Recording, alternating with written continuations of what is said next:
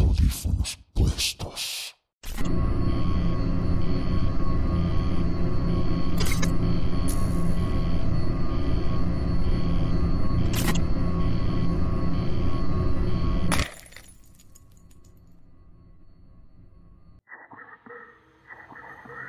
Emergencia de Halloween. Soy paramédico de la Cruz Verde en Guadalajara, Jalisco. Pueden creer que en esta profesión se ve todo, aunque hay veces que son muy tranquilas las noches, mientras que otras son ajetreadas, sobre todo en aquellas fechas donde las celebraciones incitan al vandalismo.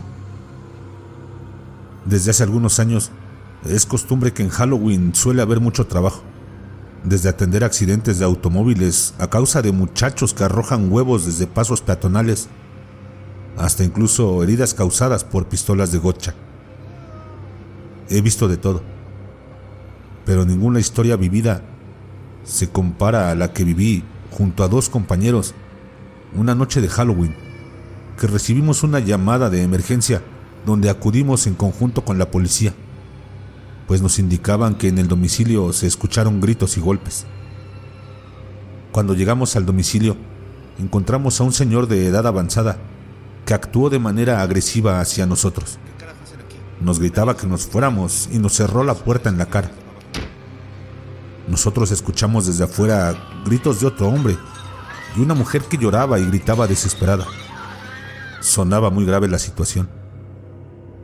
Los policías y nosotros no quisimos abandonar el lugar, pues varios de los vecinos nos pidieron que esperáramos y que intentáramos hacer entrar en razón a ese señor, pues sentían miedo de que la nieta de él estuviera en peligro de muerte.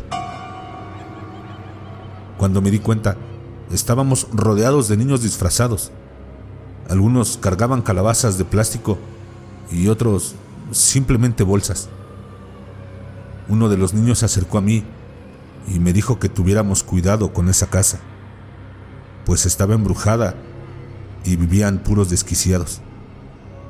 Los policías corrieron a los niños de la zona, pero el comentario del niño se quedó en mi cabeza. Sobre todo la parte donde decía que ahí vivían puros desquiciados. En verdad se veía que esa familia estaba medio mal de la cabeza. De pronto, el escándalo cesó y una señora salió a abrirnos la puerta. Ella estaba llorando y les pidió a los policías que entraran lo más rápido posible. Cruzamos el portal. Yo pensaba que era solo un domicilio, pero no. Era realmente como una especie de vecindad. Toda la gente amontonada frente a una puerta. Los policías no tardaron en correr a la multitud, y yo no alcanzaba a ver qué era lo que ocurría. Entre los policías sacaron a un hombre esposado. Dijeron que intentó agredir a dos mujeres con una navaja. Enseguida nos indicaron que entráramos, pues había un par de personas heridas. El anciano que nos había cerrado la puerta se encontraba dando testimonio a los policías. Apenas entramos en el departamento y atendimos a dos mujeres, una menor de edad y otra de unos 30 años. Ambas tenían heridas menores, un par de cortadas superficiales. Solo eso. De pronto, empezamos a escuchar suspiros en una habitación que se encontraba cerrada.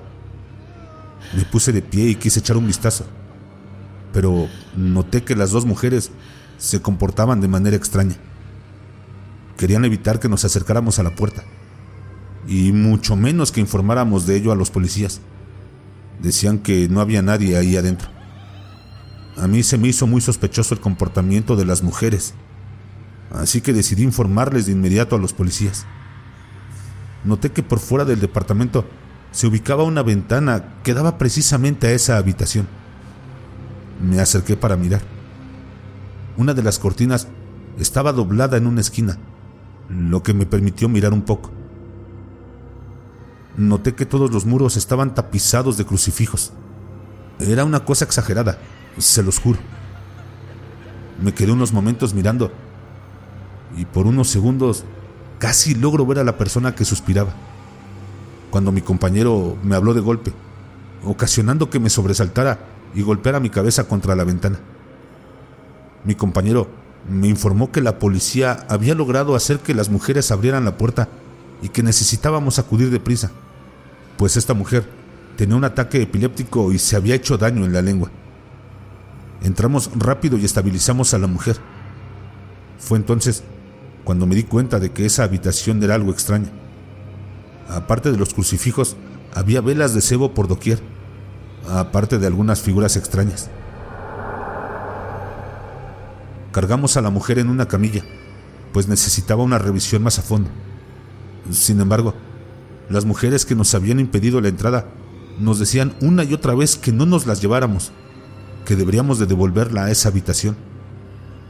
La mujer me miró y me dijo que por favor la sacáramos de ahí. Los policías hicieron a un lado a las mujeres que se pusieron histéricas y no nos dejaban salir. Subimos a la mujer a la ambulancia, quien apenas arrancamos comenzó a comportarse de una manera extraña. Iba muy inquieta y gritaba por ayuda. Yo me acerqué a ella y le pregunté sobre la manera en que pudiera ayudarla.